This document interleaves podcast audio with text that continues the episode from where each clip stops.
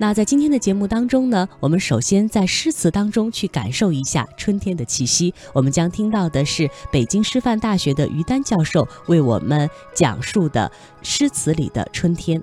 什么是春天呢？春天其实是人心中朦胧的一种憧憬，是对生命所有的寄予和希望。中国人爱说“一年之计在于春”，也就是说，春光之中。一切还都来得及，一点一点的把梦想种在现实的土地上，看它开花，看它抽穗儿，看它结果，这个过程你还可以期望。所以春天来的总是格外细腻。中国人为什么诗情老是围绕着早春呢？因为春天写的总有一些美丽的发现。一个早春冉冉升起，知道年华渐远，一个新的岁月开始。在这个早春中，人心中一切的舒展如此从容。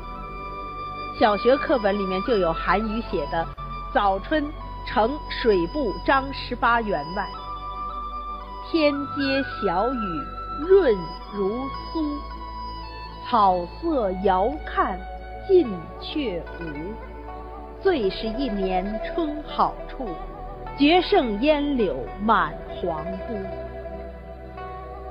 这寥寥四句，一首七绝，读起来每一个字那么耐人寻味。天街小雨润如酥，我们每一个人都能够想一想，那种酥软酥麻的感觉是什么样子。我们今天会觉得雨打下来是潮的，是湿的。你说它润，我们能理解。你能感觉到什么叫做小雨如酥吗？他的这一句诗，总是让我想起来汤显祖写《牡丹亭》，杜丽娘在游园之前看春天，二八芳华少女对春天的那种形容。他说：“鸟情思。”吹来闲庭院，摇漾春如线。他说：“你看袅袅的那个晴光啊，它是摇漾着吹来了我闲闲的院落。我眼前的春天是什么呢？春天如同细细的彩丝、彩线一样，到我的眼前一横一横的抽开。春天要有什么样的心？”才能去发现润如酥的小雨，春光如线袅袅袭来呢。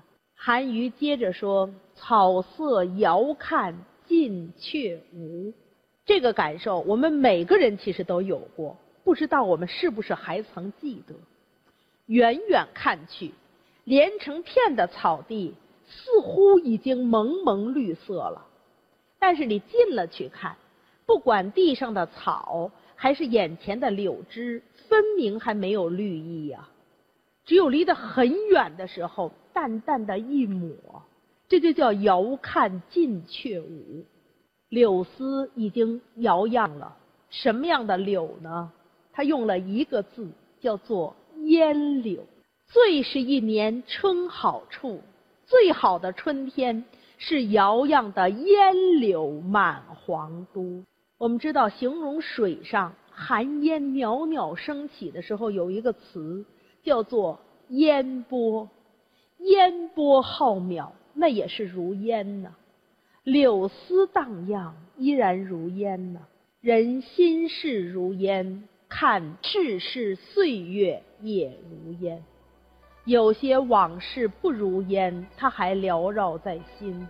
我们能够知道。那种烟字里面，它里面袅袅荡漾的那种气息，那种光影，对我们的心是一种什么样的打动？只有早春才是如此。春光再盛再晚的时候，都不是这番景。我们小的时候还都背过贺知章的《咏柳》。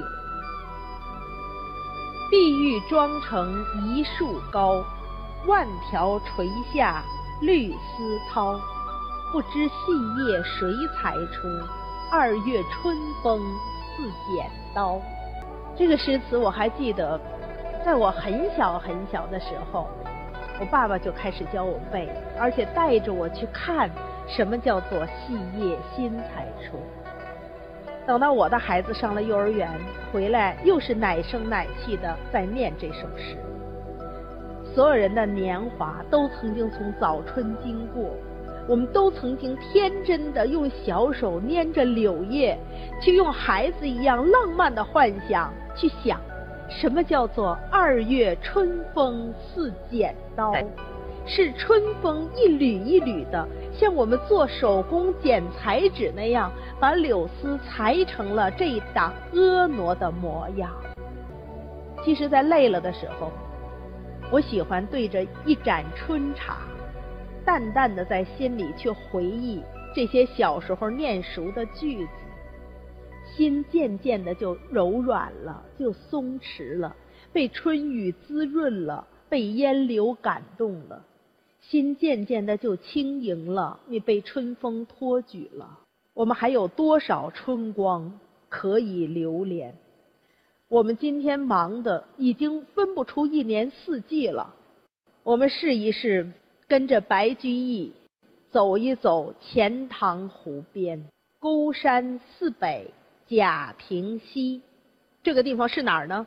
水面初平云脚低，显然这是西湖了。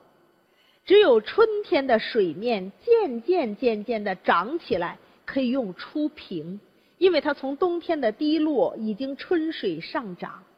而远处天边的春云渐渐垂下来，水和天渐渐要相连了。再看近处，几处早莺争暖树，谁家新燕啄春泥？对得如此之工，但是新鲜玲珑、活泼流利。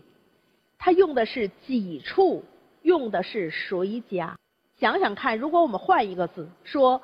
处处早莺，那就用不着争暖树了，因为已经到处莺歌，显然春已盛。